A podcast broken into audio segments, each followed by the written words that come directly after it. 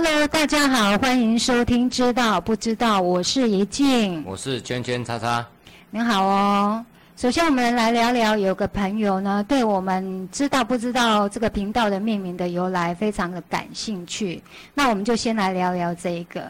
为什么会有知道不知道这个频道的命名呢？呃，起源就是因为我们有一天呢，两个在聊天聊一聊，就发现我们常常会说知道知道知道，可是知道的背后好像有很多的情绪，并不是我们所知道的，对吧？没有错，这个知道呢，有可能就是说，当你身边有人一直在跟你说一件事情，一直重复在讲，或者是你觉得这件事情他说的。你已经知道了，你想要叫他闭嘴，我们就会说好，我知道了。这是要请人家闭嘴的意思吗？嗯，这是一个。那我自己也有过往，也有一个，就是我很害怕别人啊，觉得我是一个不懂或是不知道的人，很对，所以我就会很快很急的回答人家说我知道了，我知道了。好，就是说把人家的一些。叮咛啊，嘱咐啊，或者是一些交代啊，视为是一种，你以为我不知道吗？所以我就会用我知道了来回答，然后请也是要请对方闭嘴。哦，你这个状态可能不是我的状态，我的状态是因为我是自卑。那你说的那个状态，可能就是因为自卑而产生的自大吧？哎，对，没有错。不过我们都知道，有时候我们在跟对方回答“我知道”。可能这个知道的背后是有隐藏很多的情绪在。对，所以我们知道不知道频道的命名的由来，就是源自于我们想要透过知道告诉各位朋友说啊，可能后面有很多的情绪，我们需要静下来看看。又或许有很多我们不知道的情绪，不被我们理解的情绪，需要我们静下来。对，所以有时候呢，表面上我们都会看到。或是觉得说我们知道了，但是事实上背后的实相呢，是我们不知道的事情。那就是我们内在的情绪，对吧？对，所以我们还是要请各位朋友有机会呢，可以好好的清理一下你内在的负面情绪。呃，其实对。那我们现在呢，要来切入主题之前呢，我们先来啊聊聊身心灵，好不好？可以，好，OK。那我想要请问一下哈，请问一静，我们时常会听到身心灵三位一体，那可否就你的了解来跟我们大家分享一下何谓身心灵三位一体？身心灵三位一体啊，我会说。身体是眼睛可见的肉身物质，就是我们这个身体。那我们这个身体里面有眼、耳、鼻、舌，对吧？对。那它都是属于物质界的。那物质界它就会有成住坏空的一个一个变化嘛，对不对？然后它其实，在眼、耳、鼻、舌、身意的感官里面，它一切来自于虚幻。那这个虚幻我没有在这里会很大的说明，是因为，呃，等一下我们会带到，所以我就先分享到这里。然后心理的部分，我会说是语言跟非语言的内在情绪，也就是我们说的那个。我们在生活生活的当中，很常让情绪说话。也就是说，当我在说“我知道，我知道，我知道”，可是那是谁在说话呢？就是我背后的那个情绪，就是那种我觉得我自卑，我要先告诉你，我知道了，你才不会看不起我，啊的这个情绪。然后灵魂深处呢，就是有一个渴望。有一个天赋跟目的，需要我们透过我们这个肉身去找寻，以及跟他合作。那其实要说来，身心灵呢，就是如道经所言的一气化三清。那也就是意指宇宙的初始，在混沌无名之中，它是一道气，也就是以新时代的说法，指的就是宇宙意识。对吧？是。那那而后呢？它后来就会因为宇宙大爆炸之后呢，它就会一分化，一分化为三，就有了人类的生成。而这个三指的就是道家所说的精气神，也是我们新时代所指的身心灵。所以精气神就是呼吁到我们现在的身心灵的部分。对，所以我们的内在呢，其实是要透过这三位一体的平衡。然后呢，身心灵是相当有趣的一个世界，呃，我会说它像一整个海洋世界，但我们站在海平面上所看的就是那个海平面，对吧？是。除非我们潜入了那个海洋的世界，我们才能看到更多更多的那个海底世界，对吧？哦，那是完全不同的两个世界。呃，这可以比喻成我们去浮潜啊，或者是去潜水。对，我们都会。惊叹连连。对，那就是，比如说我们在海面上看到的一种景致，然后到我们浮潜的时候呢，也只是看到比较上层的景致，但是当你深潜呢，看到的又是完全不一样的景致。对，这也就是荣格所说的冰山一角的理论，他讲的就是我们所看到的都只是冰山的一角。但我们没有更深入去看见的这个部分，然后这就是我们身心灵三位一体的全部。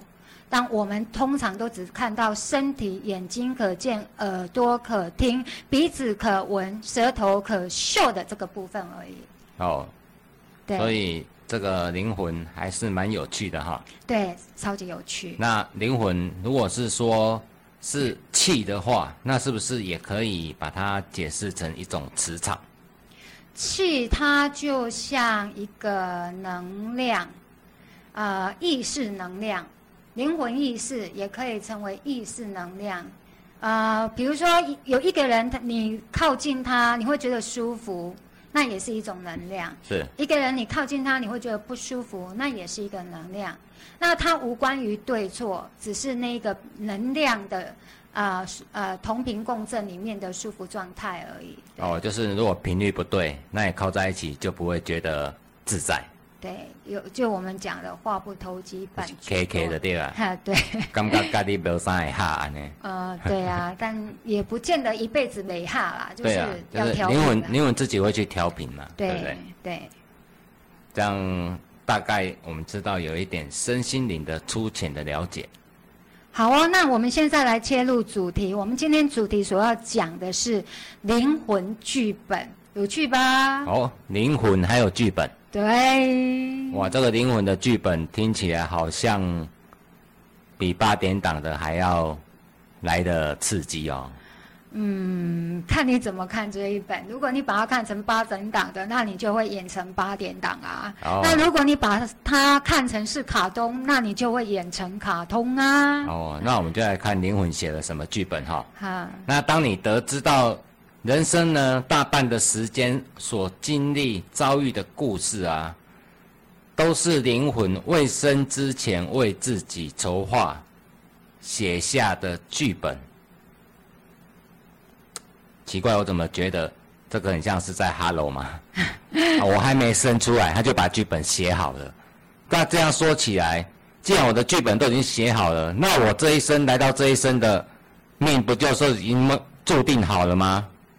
呃，你的想法跟我的。刚开始一听到这个灵魂剧本是注定那个被卫生之前写下的时候，我也真的觉得啊，你是在给我哈喽嘛？对啊，啊你用写好啊，啊今麦个叫我来家替你演戏啊那样。对，所以因为这样一出戏呢，我也其实因为这样有很大的疑惑，所以呢，我就去跟我的灵魂有很大很大的吵架。嗯，要问他，你喜欢他被搞他写这安尼啊？对我很气愤啊！在我得知一切都是灵魂为自己写下的剧本的当下，我真的很无法接受这个论点。哎，这个如果完全是我，我可能会毙命了。对我有点毙命了，而且我的脑海有一个 OS 是：你是在说我所受的一切苦，我所受的身心煎熬都是个屁吗？啊，对啊，你为什么要写这个剧本，让我这么辛苦的活着？对，然后我又感受到受苦与煎熬都是那么真实。你竟然说一切都是你为我写的生命蓝图，那是要我怎么接受呢？啊，他的意思是说，你身体上的所有的不适，或者是你遇到的所有的所谓的烂人，还是你你做什么事业都无法成功，这些东西都是他早就写好的，然后你只是照剧本演出吗？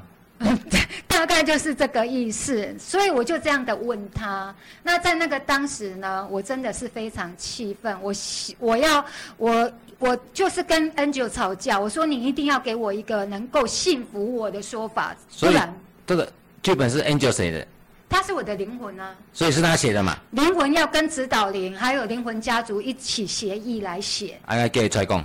对，我当然要叫他出来讲。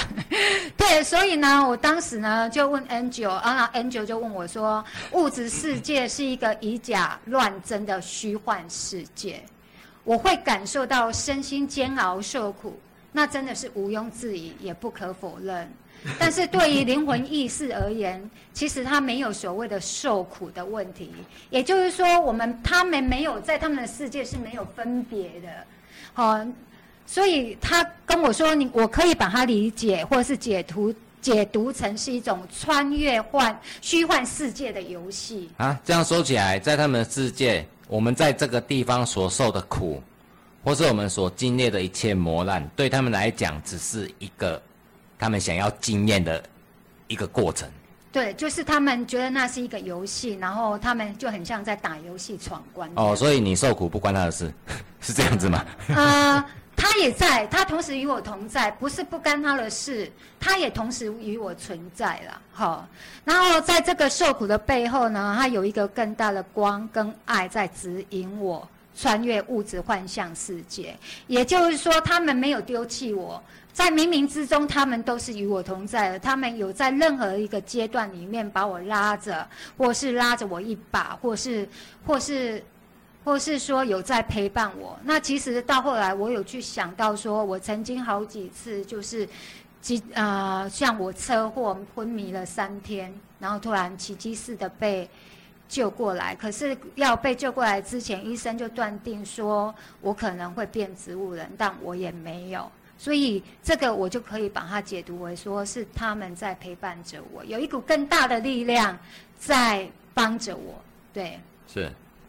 所以呢，当我有这样的看见了之后，那个幻象它自然会消失嘛。因为我们所处的这个幻象世界，就是一个幻象，会让你看得不清楚。因为我们的感知、感受，我们的眼、耳、鼻、舌、身意，让我们触碰到的都以为是真的。哦，就是说我们的我们的外在感官所感觉到的。对，都只是幻象，然后那个幻象呢，是要让你来更厘清你自己的意思嘛？对，就更认识自己啊。那个镜像就是我们这个宇宙是一面镜子，当我可以突破那个重围游游戏过了一个关卡之后，我就可以那个镜像就会自然被打破，我就会卡，因为所有镜子都是我我的一个面一面镜子。对，那这镜子里面有很多很多很多的面相，然后就像灵魂碎片这样，我要一一一一的把它赢回来。是，对。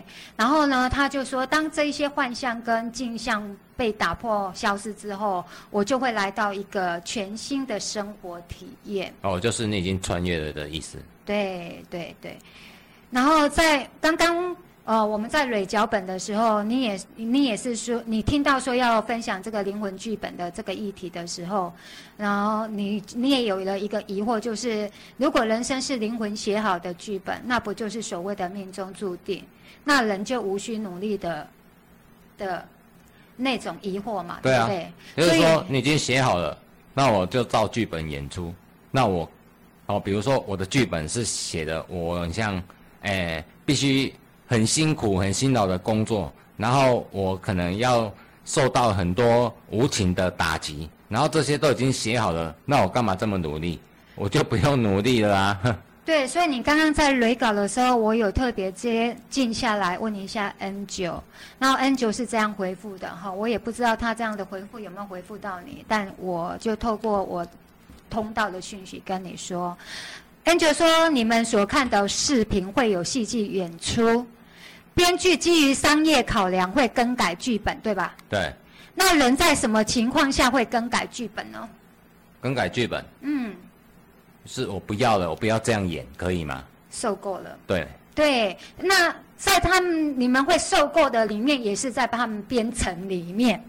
哦，就是他要一直打击你，打击你，让你看见你真的受够了，然后你才会做出改变，这样子吗？对，不是打击你，每次都要把它讲的十恶不赦。就是就是让你，就是一直让你经验，让你一直经验，就是一直经验，从一个重复一直个一直经验的一个课题。对对，所以如果答案是会，那么很显然的，它就不是命中注定的，对不对？对吧？你可以把灵魂剧本解读为是一个电脑游戏程式，你是握有更改游戏程式的工程师，只要你愿意放手与灵魂合作，就一定能够更改剧本。这样的回复你同意吗？愿意放手的意思就是说，当我一直重复在经历一个过程，然后这个过程。一直在重复发生，那我要去看见重复发生的原因。呃，在灵魂的角度，他不看你这个故事，他只说的放手，就是你会有这些种种的发生，来自于你的意识里面的我执无意识。啊，就是我唔敢玩。嗯，对。还是讲哦，我唔相信，我无法度。对。对，就是一直要挣扎就对了。对对。那要你放下，就是要你臣服的意思。对，就是看你愿不愿意放下你小我的我执，那你就可以，当你放下了，你就是转向了灵魂嘛。哦，是，就是让意识接管。对，灵魂意识就接管你了，也就神圣意识来接管你。所以，当我们要更改剧本，一定要先承认自己的无能为力喽。对，一定得要去承认，因为一般来讲，我们会说人定胜天，我们就是要跟他抵抗到底。对啊，我就不相信我不可以。对，所以你就是要跟他跟他抗衡嘛。对，我就不相信我会一直这样子。对，所以你看到了能量耗尽之后，你才会说啊，老娘我受够了。那我一直不相信我，我一直会这样子。这个这个课题已经让我做了二三十年了。还没穿越，呃，这又这又牵扯到你的自由意志，是，对你，我们说人生都有选择权啊，啊，你你究竟是不是愿意选择另一条路，那就看你的自由意志。是，接下来会聊到了，接下来会聊到，对，然后我自己本身的一些心路历程。嗯，那你要分享吗？还是我再接着分享呢？我要说的就是说。如果如果我们灵魂写的剧本啊，都是一种未生之前的约定好了，嗯哼，那我们来到这个世界上，我们要按照灵魂写的剧本去活在这个地球，然后我们所经历的一切，都只是灵魂要来体验的，嗯哼，一切不管是所谓的好的，或者是不好的，嗯。那我们要从这当中去看见我们自己本身需要穿越的部分是哪个，才能够当我们穿越了，灵魂才可以带着我们一起往前。嗯，对不对？对。就我刚这个部分，我可以呼应你一下，就是我刚刚早上有做了一个功课，那个功课就是宽恕。然后这个不不原谅跟不宽恕，它卡在我的心轮，让我非常的痛。当我去看见了，原来透过外在的一切人，他是来教会我宽恕自己，对，那你就会自然放下。当然，我们在这边聊的这些都不会只是我们聊聊，大家就已经都上了那个突破的剧本啊！真的，就是我们只是在这里分享我们的经历，然后跟着这个能量流，然后带着。各位朋朋友们，跟我们一起共振。了解。好，那接下来我就，因为这样，他跟我写了刚刚分享的这个嘛，然后讲了这个，就是我们都是自己游戏的工程师，因为他回复了你。你认为的你的疑惑嘛，哈，是对。然后接下来我还是有很多的疑问，所以我又跟 Angel 吵架嘛，我就我又问他说：“那你为何要写这样一个充满危险的剧本？你在灵魂剧本里下猛药，你为我的人生编写这样一个满贯全餐，满贯全餐听得懂吧？懂，就是让你的履历表写得满满的，就是经历的，人家说的喜怒哀乐，什么苦都受了，就是像台湾阿信。就反正电视上演的，你几乎都经历过了。啊，我可以说阿 阿信的情节啦。是。好，所以我称他为满贯全餐。你写了这么多，让我经历各种受苦煎熬，你主要的目的是什么？然后 Angel 给我的回复是：灵魂意识是透过肉身这个载体，我们这个肉体，因为它。是一股意识，他如果没有肉身，他就没有办法经验嘛。对。对，所以他是透过这个肉身这个载体来地球探索体验。是。是灵魂意识的一场进化扬升之旅。哦，所以是他灵魂本身要进化所写下的剧本。对，但我心里很很叉叉叉的是，那我为什么？你有没有经过我同意？对啊，你为什么要？要选我这个肉身，难道不可以选别人吗？对，所以呢，他在这里呢，他有，他就说，其实所有的一切都是灵魂写好了之后，然后去去看去选择这个家庭原生家庭，他们也自己选择原生家庭，然后选择这个人的特质就对了哈。哦，还是他们觉得你这个肉身的原生家庭比较符合他可以做这一场。进化养生之旅，所以他就会选这一个家庭出生。然后他也会选我这个人，是对。然后好，那他就说，因此在灵魂进入这个肉身之前，我们的业力、性格、天赋，他早已都写进剧本了。哦，也就我们刚刚的疑惑嘛。那我为什么要要跟着你来做这些事？对，因为我们是他写进来的。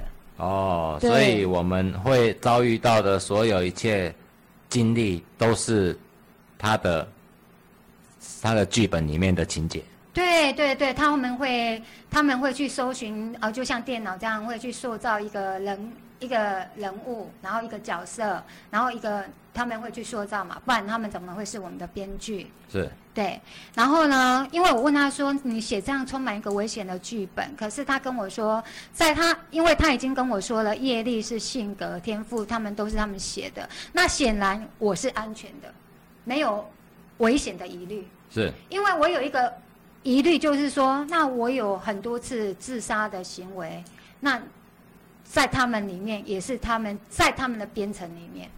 哦，所以那个不是你要去领便当盒的时间。对，他说他不会让我提早领领盒饭啊。哦，对对对，然后对灵魂意识而言，完全没有。一，完全没有危险的问题。哦，对他们来讲，这并不是一件危险的事情。对对，而且你可以把灵魂剧本，他就说我可以把灵魂剧本显示为一本游戏程式，然后我是游戏玩家，在这个闯关的游戏过程中，你会卡关。也会选择拿出什么样的宝物来打怪闯关，而你的每一个选择都攸关着你是否能够闯关成功，都攸关着你是否再继续往下一关前进的重要抉择。也就是他讲的，我们的选择才是会让我们成就速度快或慢。哦，所以这个选择相对来讲就是很重要的，在我们的人生过程当中一个很重要的选项。嗯，我们常不是常常都会说，人生是一个接着一个的选择题吗？对，那就是说，当你需要选择的时候，你要你具备什么样的意识，你就会选择哪一条路。哎，我这样讲啊，通常我都选择在一个我比较舒适的安全舒适圈里面。哎，应该大部分人都是这样子。对，所以我其实，在做选择里面，我没有另一个选择，我依然还是在舒适圈里面做选择。对，因为这个对我们来讲，相对是安全，然后它是可控的。对，所以其实我做的选择还是原地踏步的。哦，所以如果你的意思是说，如果我们不想要在原地踏步，我们要做出一个改变，那我们就要。选择跨出舒舒适圈，对，它才是你的另外一个选择。哦，这个需要有很大的毅力跟勇气啊。哎，这个嘛也是啦，所以他就说了嘛，Angel 就跟我说，当你一一闯关成功，破除游戏城市，你便是一个超级玩家，然后你就能享受游戏的旅程。你觉不觉得，在他们讲来都觉得那叫简单啊？对。我就是这样感觉。真的觉得很想要揍他。啊，你都唔知影，阮在做的过程是安怎？对对对，那你刚刚种出一支嘴，哎，这种很像什么，你知道吗？我们在我们在基层的人，就是说，你们这些坐在办公桌里面的人都不知道我们这些基层人员对，不知人间疾苦。对对对对对，但是在他讲来就是这样这么简单。啊，所以呢，你要找 Angel 出来讲了吗？有，我又跟他吵架了，我就说，那我个人的解读是什么？你这样子叫我怎么幸福呢？然后我后来有去思考了一下，我就是去把我的人生种种从过去这样子调出来看，我真的发现哇，我完全是不能，没有办法跟他说哦我不幸福哎、怎么说？就是我的解读里面，我看我我从他的说法里面，我个人的解读是，那我们的业力跟性格、天赋、剧本，就像是一个游戏程式设定，档案资料他也都为我下载好了嘛，对，都下载到我这个肉身之后，然后去展开一场游戏嘛，所以你出生就开始玩了。对。对嘛？然后我也就是因为 run 了一次之后，我才知道说啊，原来我在出生那一个初始的信念是孤单、寂寞、被遗弃，从而开始踏上了我的旅程。哦，这是剧本的开始吗？对，哦，就是它开头是，就把你塑造成一个，哎，我们说起来很苦命的小孩。对对对对。然后呢，那也就是说，我今天所遇的一切人事物，就是我在今生遇到的我的父母，我的所有一切来到我的人事物，我的原生家庭，然后我的阿姨、婆婆、妈妈什么的各种角色，它都是我人生游戏场里的大魔王。哦，他们都代表一个关卡的意思。对。哎，然后如何去面对，如何去闯关，都要看我们如何选择。它考验着我们的智慧。啊，换言之，就是表面看是受苦的背后，其实是有一股爱守护围绕着我们的。其实，在这里我很大的看见，就是说，从我祖母往生之后，我身边一直有贵人把我带在身边，让我长大。哎。好，对，所以这这是不是也是老天爷安排了许多的天使贵人来协助我？好，这是剧本的一环。对，所以我就看见了这份爱。然后当我看见了这份爱，我认出爱来了，我终于可以跟灵魂携手合作。否则，真的你要我用头脑去理解他的灵魂剧本的话，我真的会很难理解什么叫宇宙意识背后的爱与慈悲。我会想说，你是在他妈的给我说什么话？对啊，这怎么怎么可能有办法理解？你一出生就开始要玩这个游戏，然后一出生到长大的过程，要遇见这么多大魔王，所谓的关卡，那我们小的时候的智慧根本就还没有那么高啊。对，所以我们就是要有一般一番的经历，才会慢慢慢慢的长智慧。所以智慧是一个累积的过程嘛。对，那我们的智慧不是一触可及啦，是本来就有智慧，但是那个智慧要我们开启了我们的所有的那个感官，可是我们大部分都是在门缝里面看人啊。哦，那现在我们我们的年纪都已经五十几、五十好几了，那表示我们智慧的生成是很慢的。对，我是这么觉得的个人，但我还是很开心。我还是人家说只要觉醒就不晚啦，我还是很开心。我虽然在这个年纪觉醒，但我觉得很开心，就是至少我已经觉醒。我只要能开悟、能觉醒，时间都不是问题了。对对，因为只要开悟觉醒的那一刹那，你就会觉得你有一个全新的人生。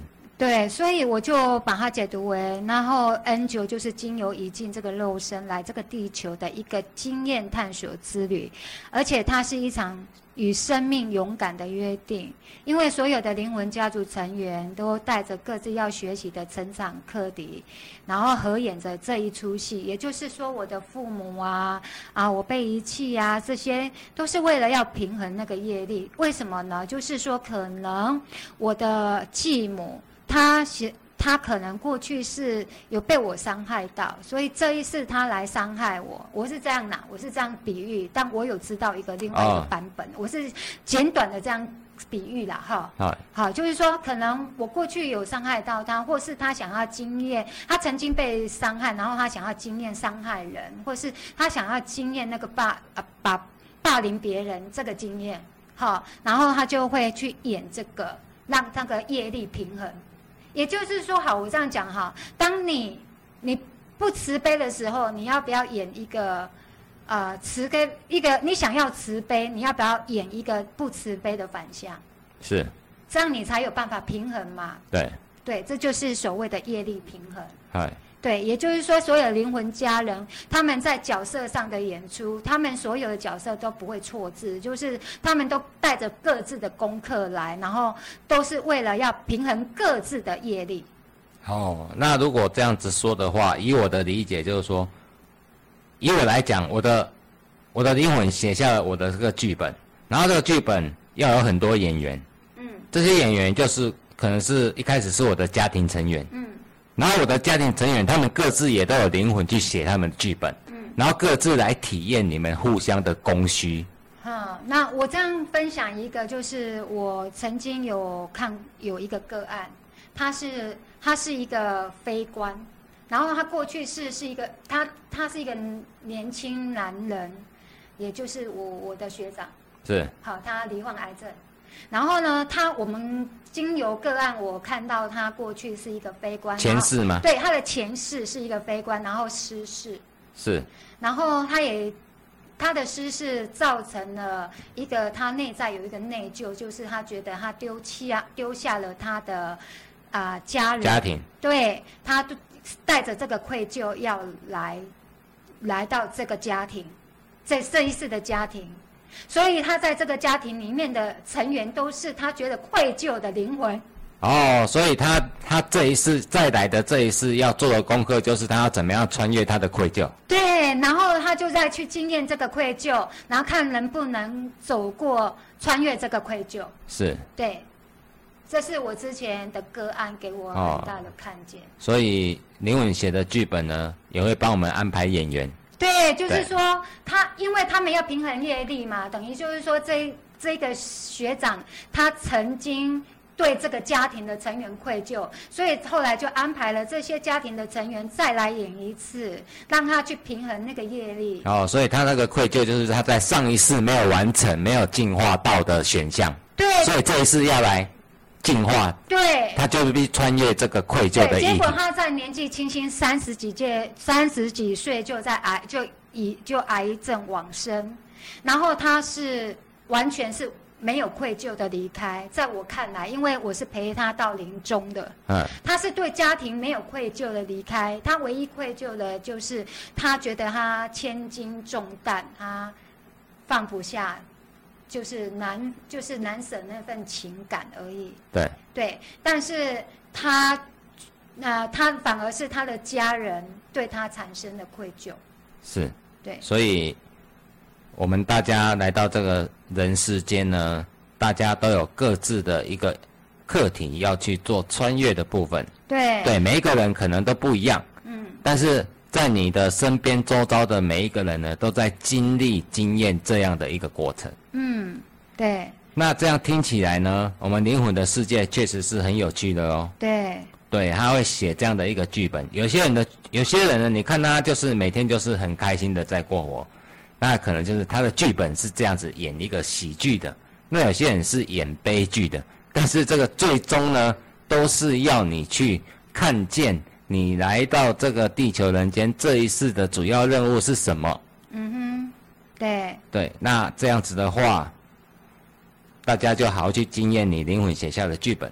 那是否可以请一静分享，在你的人生过程当中呢，你都面临到哪些挑战？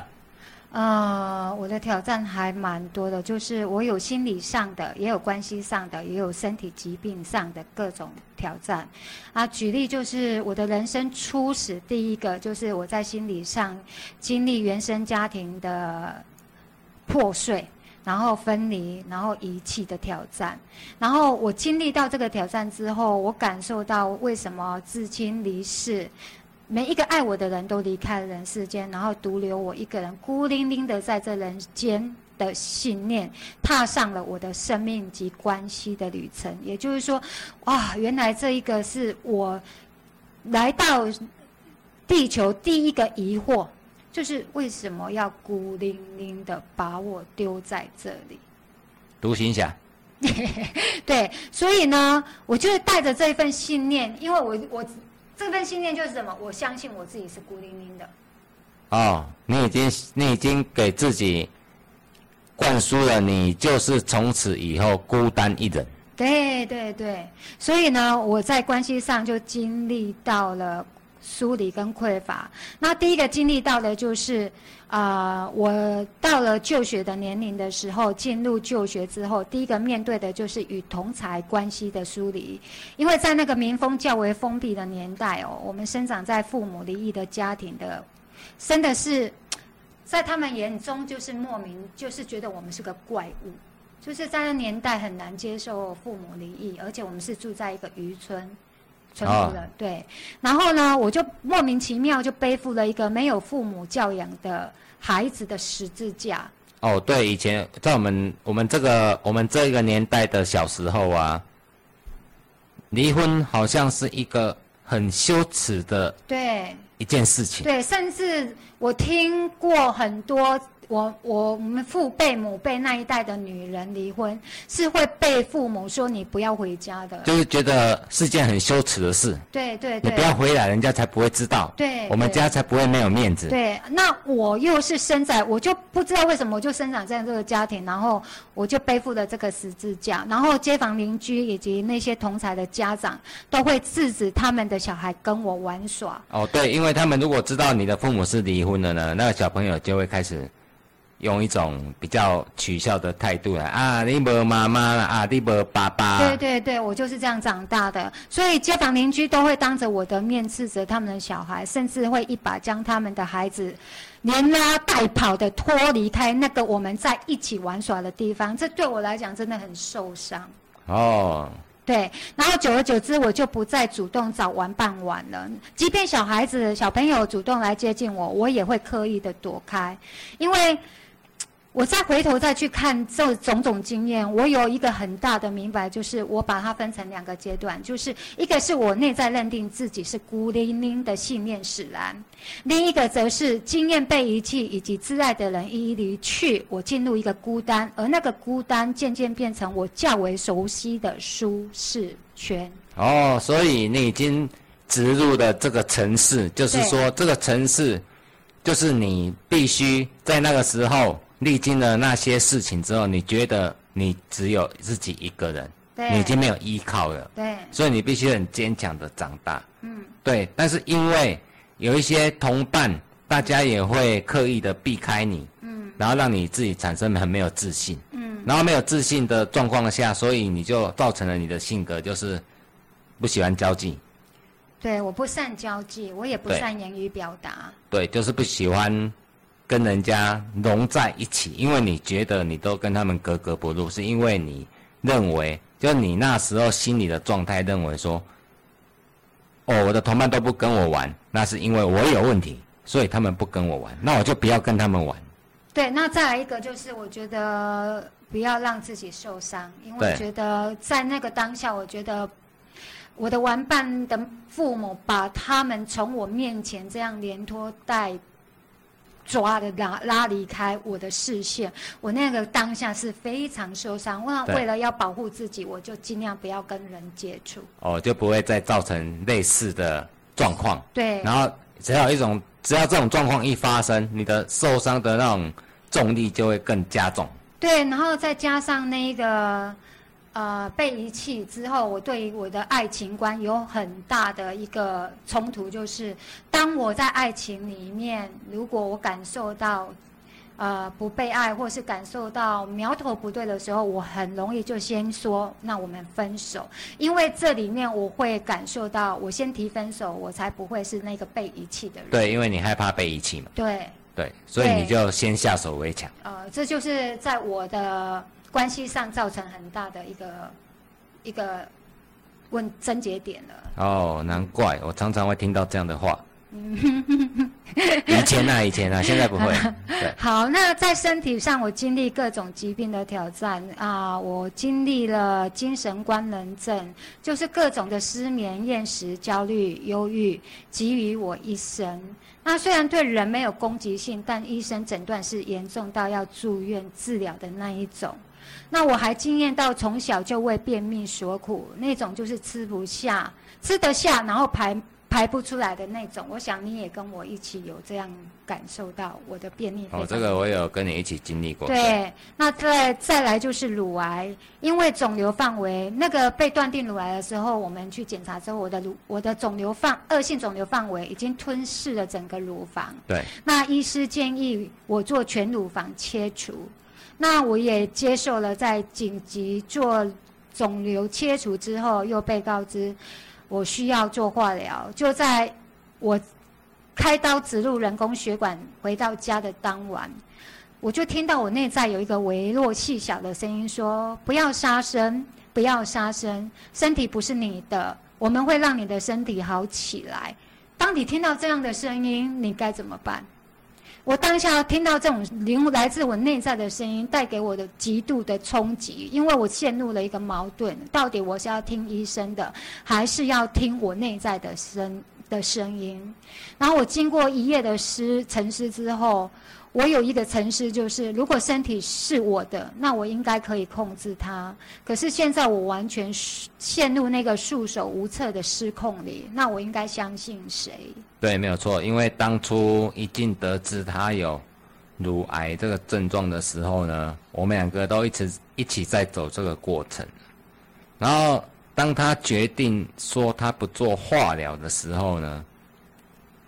他一直在说不要杀生，不要杀生。这个杀生呢，就是我们身体上的细胞也是一个生命。对。对。然后他一进来，一直跟我说，他相信我们身体有治愈能力。对，我是从学习上面，我很相信身体有治愈能力。因为以前我在南华大学的那个教授，他就是个医生，因为他是超自然、超自然，然后他们是超自然的。超自然学研究的学术界的一个老师，一个教授，然后他就有跟我说，其实我们身体就有治愈力，就很像比喻说我们啊手部就是过划一刀之后，是不是医生只是帮我们扶起缝起来？你对缝起来，你即使不拆啊，它自己也会好啊。对，那就是我们的治愈力。对啊，那癌细胞也是我们身体的一个病症嘛。癌细胞只是一个基因突变。哎，基因突变，可是它会影响到我们接下来很多的，比如说如果转移啊或者什么，会有很多的并发症嘛。你的考量我都有考量在里面，但是我就是我说的，我陷入那个程序，就是说，如果身体是我的，那我应该可以控制它。可是现在我完全陷入束手无策的失控啊！它就是，它就是这样嘛。那后来就是。我有一个选择了，其实就是那个选择，就是我相信了灵魂的那一句不杀生，因为那句是不杀生，是我最不想要做的事，因为对我来讲杀生我不忍，所以我就选择跟我的细胞和平共处，我的癌，我的所有的不管好坏的细胞，我都选择跟他和平共处。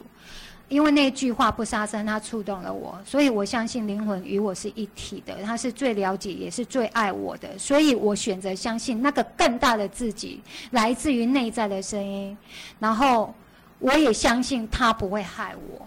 对，所以我就相信了这一个。那在这个经验里，我看见在过去所学知识里，我都只是知道、知道、知道，但也仅止于头脑的知道。可是经由自己的亲身经历里，我更明白了：身体影响心理，心理影响身体，身心的疾病是相互、是相互交。就是交互影响的成果，它不会只是因为生理影响心理，心理影响生理，我们都知道嘛，对不对？对。所以是我，也就是说，其实透过这个癌症的礼物，是要来清理我内在负面、深深影响我身体的负面情绪。哦，对，我是有听听过说，癌症其实是一种情绪的反应。对，所以我就。对，我就这样子的打开了这个癌症送来的礼物，背后它真的是一个慈悲，而在病症背后有一个极大的爱与慈悲，它是送来的一份祝福的礼物，也是一份礼物。它带领我去看见身体是一个载体，里面住着灵魂，它不仅仅是灵魂意识的家，因为我从来没有爱惜过我这个身体。对，对，所以这个礼物就是要带领我去。爱惜我的身体，然后爱惜我自己。然后我看见的身体是这个载体，是里面住着灵魂，它不仅仅是灵魂意识的家。也就是说，即便这个家是租来的，我们都要把它打造成一个圣殿，让我们的身心都得以安顿，都能够安身立命。没错，对，所以我就很清楚的知道啊，原来他是在敲醒我说，孩子，你要爱你的身体，因为我对我的身体是嫌弃的，因为我从小我的身体都是被嫌弃的。因为在在这个癌症事件发生之前呢，我的老婆就像是一个神力女超人啊，她可以自己一个人在家里，以前我还没认识她的时候，我是后来才发现的，她可以自己在家里。搬那个很大四格的衣橱哦，然后可以自己搬冷气哦。对。啊，我都不知道他是怎么办到的。就是因为我那时候就一个人，我什么都得自己来，然后我就我是这样头脑告诉这样告诉这样的自己，其实我也可以软弱或是脆弱，然后示弱，但是我就是不肯。他就是不要，他就是不要的，这种不要的信念呢，造成了。现在呢，他才意识到说啊，原来他的身体已经在他的末世的状况下呢，已经越来越越差差劲了。对对对，所以呢，最后总结我就要讲说，其实，在走过人生各种经历后，我真的臣服了，然后接受一切都是灵魂为自己策划的这个论点，我真的是接纳了。那也发现了灵魂透过人生，我人生这个反向剧本。的真正目的是为了要我去发现光与爱，然后去散播光与爱。哦，所以他给你的剧本都是反向的，对，要让你去穿越这个反向，然后翻转你的人生。对，所以就是翻转人生。了解，那这个部分呢，灵魂写的剧本呢，真的是让人家心里面觉得七上八下的。对啊。不是那么容易走了。不过这一路走来呢，我们现在其实换言说呢，是不是人生种种的经历跟故事呢？它并非是我们过去所认知的所谓那种人家说因果报应，或者是罪呀，这是我的罪，还是这是老天给我的惩罚？哦，并不是这样子。而是它是一种让我们要去释放我们内心的负面能量，以及让我们学习成长的礼物，对不对？呃，我会这样看待这件事，因为没有亲身经历，也就不会有感同身受，对吧？对。啊，过往种种经历，在经过我咀嚼消化过后，它不仅仅是给予我生命成长的养分，它更有助于我更敞开来倾听。陪伴来到我面前的每一个家人或个案，是，也更能够清晰的去引导他们回到内在，来汲取能量与力量，来清理疗愈自己。因为我相信人本就具足自我疗愈的能力，而且不是只有我相信，是本来就有的能力。只是当我们在脆弱无能为力的时候，或是彷徨的时候，这些能力会被我们。不被我们使用，然后就是需要有人来引导，这样而已。哦，就是说，当我们有自己本身有出现这状况的时候，我们自然而然的那信心、自信心会不见。因为旁观者清啊，因为你在你在戏里面，你很难抽离，你需要有人跟你带出来。对，所以所以要带出来这个人呢，啊，比如说像你，你的履历表很丰富，所以你就有很多的经验可以来。跟诶，跟个案或者是身边的人做一个引导，然后让他们去看见现在在经历的事情的实相是什么。对，因为我就比较能够感同身受，然后透过我自己的疗愈了自己之后，我会知道是如何去汲取能量来疗愈的。是。对，然后再者就是如你所说的，它打破了我脑海思想信念中的因果报应观。因为小时候我们在道教或佛教佛教里面都会说，这个人啊这么受苦，这么折磨，肯定是前辈子做什么坏事。跟信仰做什么派节的。对，所以我其实过去也有这样的因果观，所以呢，我就觉得我好像应该去啊，将去赎罪。我都在用赎罪的，可是赎罪的方式其实是是无止境的。赎罪你不会有力量啊。对，就一直在掏空自己。对啊。对。赎罪赎到最后就是把自己都输了啊。对，后来我才是慢慢在从啊宗教系统又走穿走到了那个新时代，在新时代的。生命观里，它让我开启了我有另一个全新的生命观，就是说，它不是一种因果报应，也不是什么罪与罚，它是一份透过灵魂透过这个肉体来经验挑战的。而我这一生所面临的那些事情，都不是因为我过去犯了什么错，而是我是一个勇敢的灵魂，我是透过这样的一个。一个人生经历来经来经验，他是非常的勇敢。他很勇敢，很勇敢，要来经验这些灵魂学校的剧本，目的就是为了像我们刚刚之前讲的，他要翻转他的人生。对对对，并不是什么罪与罚，或是因果报应。那如果你觉得你你把自己陷入那种因果论的话，嗯，你就会一直一直在这里面循环。对对对，所以呢，我因为有这样的一个生生命观，新全新的生命观，所以我就能够辨识出自我正在上演受害者的角色。因为我们当我们遇到了考验来的时候，我们会演什么？大部分都会演受害者嘛，就是。但是当我辨识出了我自己在演受害者的同时，我就会赶快的把他们一一请出场。然后让自己更有，因为你不用演了，然后你就不会虚耗能量嘛。对。那你不会虚耗能量，你就可以有那种力量或能量来面对你的人生状况，然后去勇于承担。就是直面对决。对。你就可以直视它。你就不用再因为你内心的那种想要赎罪的心理状态，或者是，哎一些负能量的牵引去，去逃避。我可以解读为，就是我已经能够。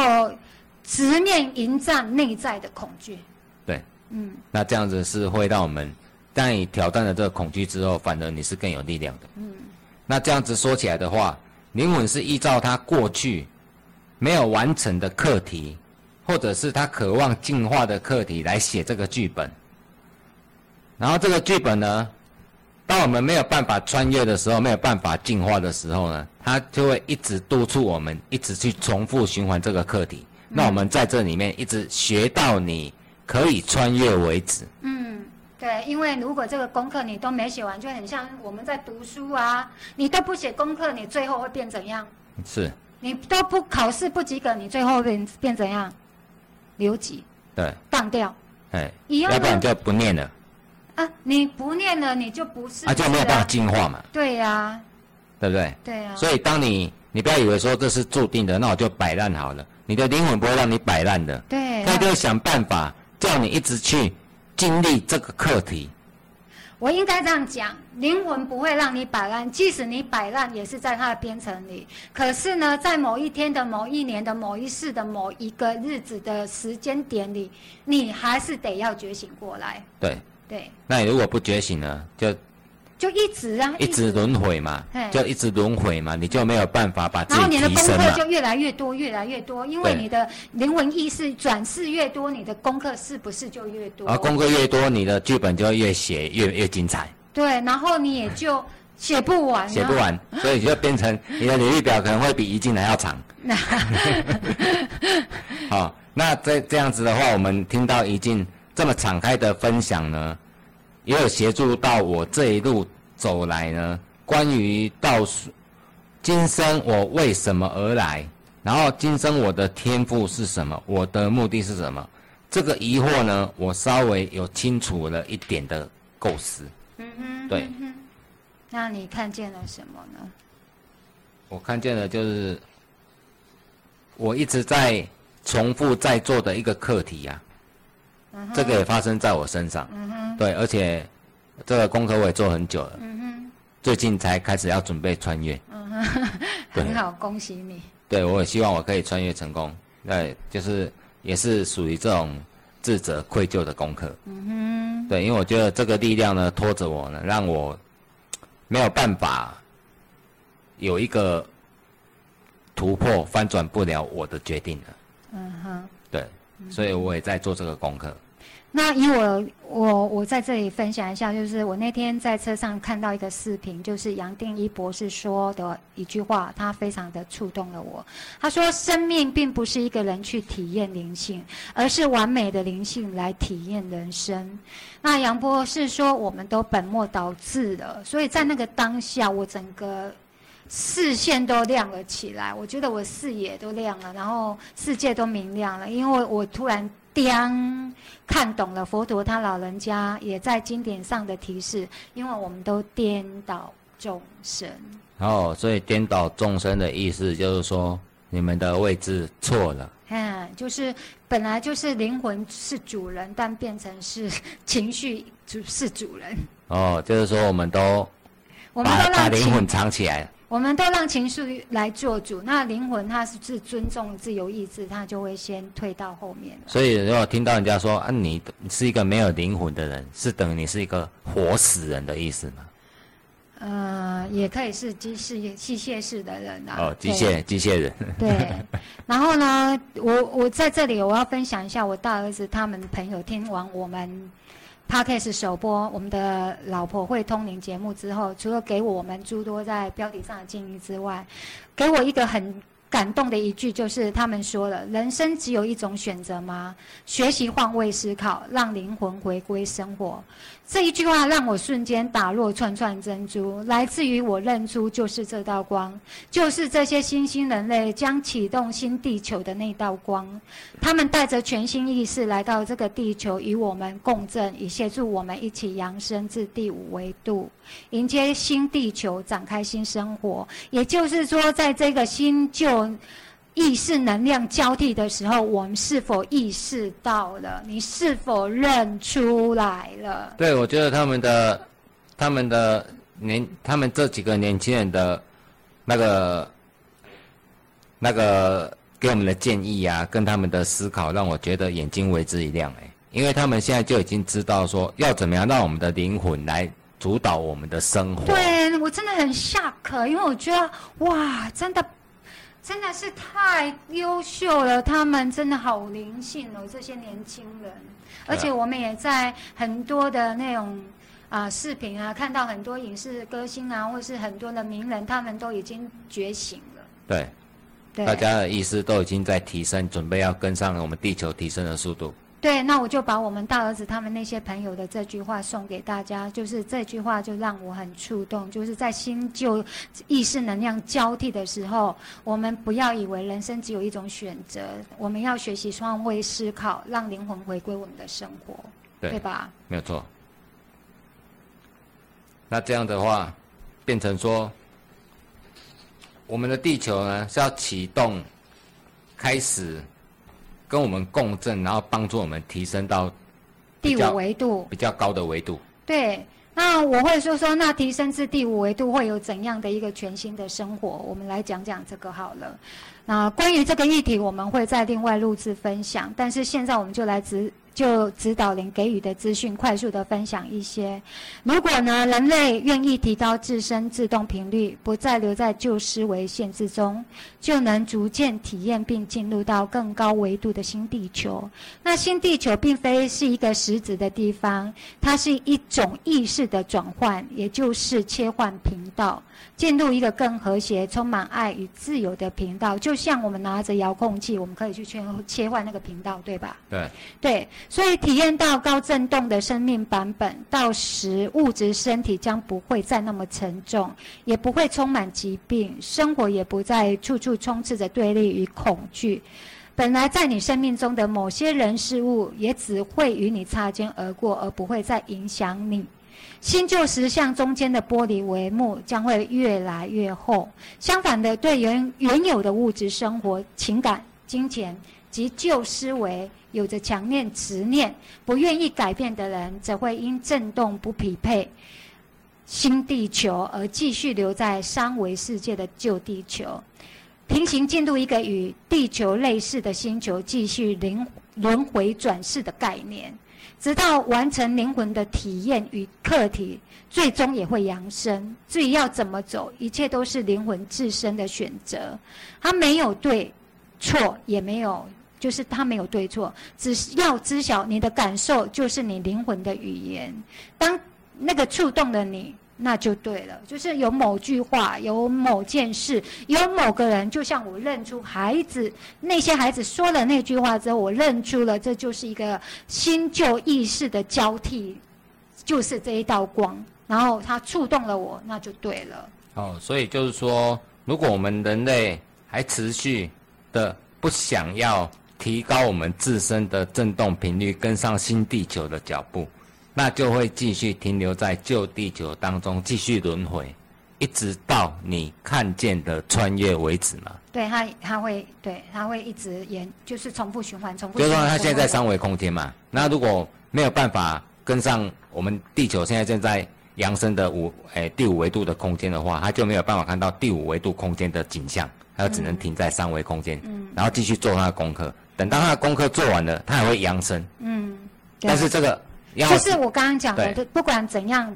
你不管你要不要认为说，那我就都不要做了，因为一切都是命定的，那我就躺在那里好了。可是我要跟你讲，不管你怎么赖皮，在某一年的某一天的某一月的某一日，然后或是某一个事，你都必将走向进化。哦，就是说你如果想要让自己快一点进化，就不要那么懒，对，就要功课要做勤一点，对，不要装装死，对，是这样的意思对。对对，那这样的话，就会应诶、是不是也相应到了所谓的达尔文进化论？嗯，就是说，诶、也是适者生存嘛，嗯不适者淘汰。那就是说，适者生存的意思就是说，如果你有跟上频率振动的，你就会扬升；那你如果没有跟上频率振动的人，你就是被淘汰，淘汰掉就是继续在这边轮回。好，那我们这样讲，振动频率里面，我们会看到我们生活的振动频率。以前我们是不知道有什么网络世界，然后也不知道在网络可以赚钱，是吧？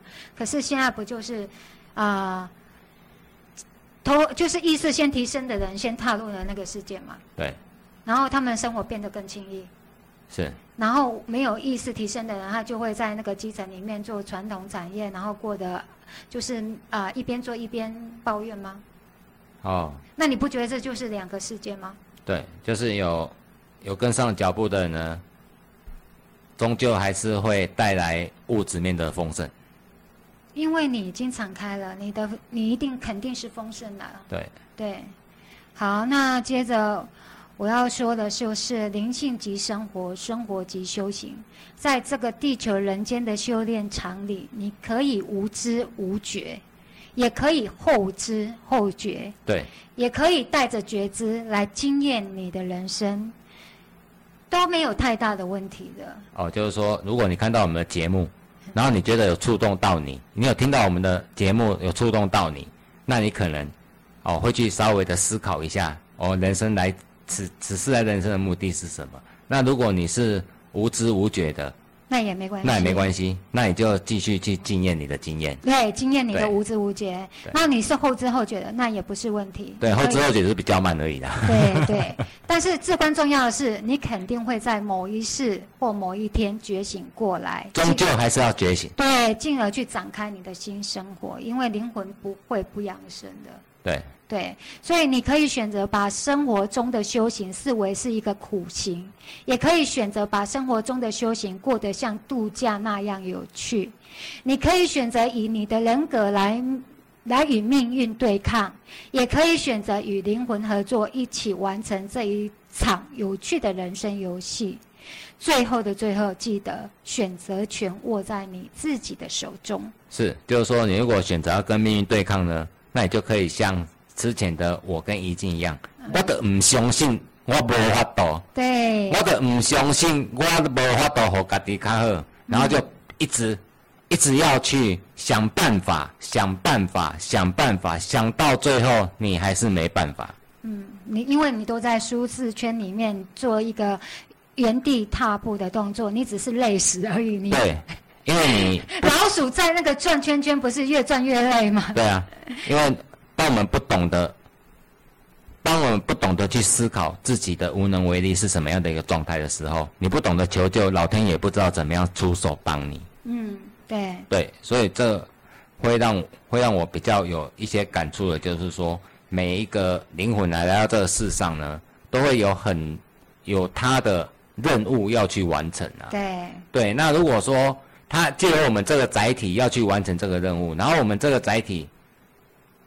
没有办法带他一起去经历的话，他还是会一直一直找机会的让你去体验同一件事情。嗯，对，就是然后你对，一直体验到你觉得说啊，呵啊，迈过来啊。嗯，我跟你讲，这个时候如果你看见了，你自然而然就会去穿越。对对，那你如果还是无知无觉的，还是讲说啊来啊，反正就是安尼啊，我就是无法度啦。我跟你讲，啊，你也真正是无法度，就无人通去度啊。嗯。啊，就来世再继续这样的轮回。呃，我刚刚所讲的这里，我有一个很大的重点，我希望各位好朋友们呃笔记起来。就是我说过，你可以把生活中的修行视为一个苦行，也可以选择把生活中的修行过得像度假那样有趣。那是来自于我个人很大的经验，就是我曾经在宗教系统里面，他们说修行就是受苦的，就是要修苦行僧，苦行僧。所以我这个信念植入我的脑，然后我就在我的身中。以这样的信念，在我的生活当中，就是全部都是受苦。是。最后，老娘不干了。老娘就是要把修行过得像度假那样。所以我们拥有选择权。这个选择权是什么？当你意识到了，然后你愿意去选择了，对，然后你做出了选择。我不要再，我要选择是，我要选择的是，我要选择的是。像度假，我不要苦修，然后这个意思就会带领你到像度假的修行那样。因为大家对修行都有一种既定印象，就是修行人应该要怎样，应该要怎样，那种既定印象就是苦行僧的概念。对，所以我会告诉所有的朋友，就是啊，透过我的经验，那当然那是我的经验，你可以选择。所有一切都是刚刚讲的嘛，Angel 也说了，全部都是你有的自由意志，就取决于你自己的选择。生活在这个地球上就是修行最好的道场。对。对，那你要怎么样来这个地球人间走这一招，就看你自己选择你要过什么样的日子，你有完全的主动选择权。对，但是我必须要很清楚的跟各位分享说，在我跟 Angel 密集密集的合携手合作之后，他真的大大的改变了我的信念，就是我不再突破，我突破了一切都是因果报应的信念，也突破了啊修行其实就是要走苦行僧的道路。No，我选择了一个让我更轻。轻易跟舒适的方式来修行。对啊，修行也可以很丰盛啊。对呀，你不要过得苦哈哈的，因为苦哈哈你真的就该怎么苦哈哈就没办法修了。对啊，你已经苦到自己都不知道怎么样过日子了，你还怎么修行？好，那你还有要补充的吗？哎，大概目前想到的就是这样子。好，那我们。关于以上我们对谈的论点，如果你觉得我们两个人是在哈罗吗？那么我会邀请你静下来，倾听自己内在的声音。或许他正在向你招手，说哈喽，我在这，我在这哦，请你听听我，听听我，我在正在对你敲门哦，你应该听听我，听听我。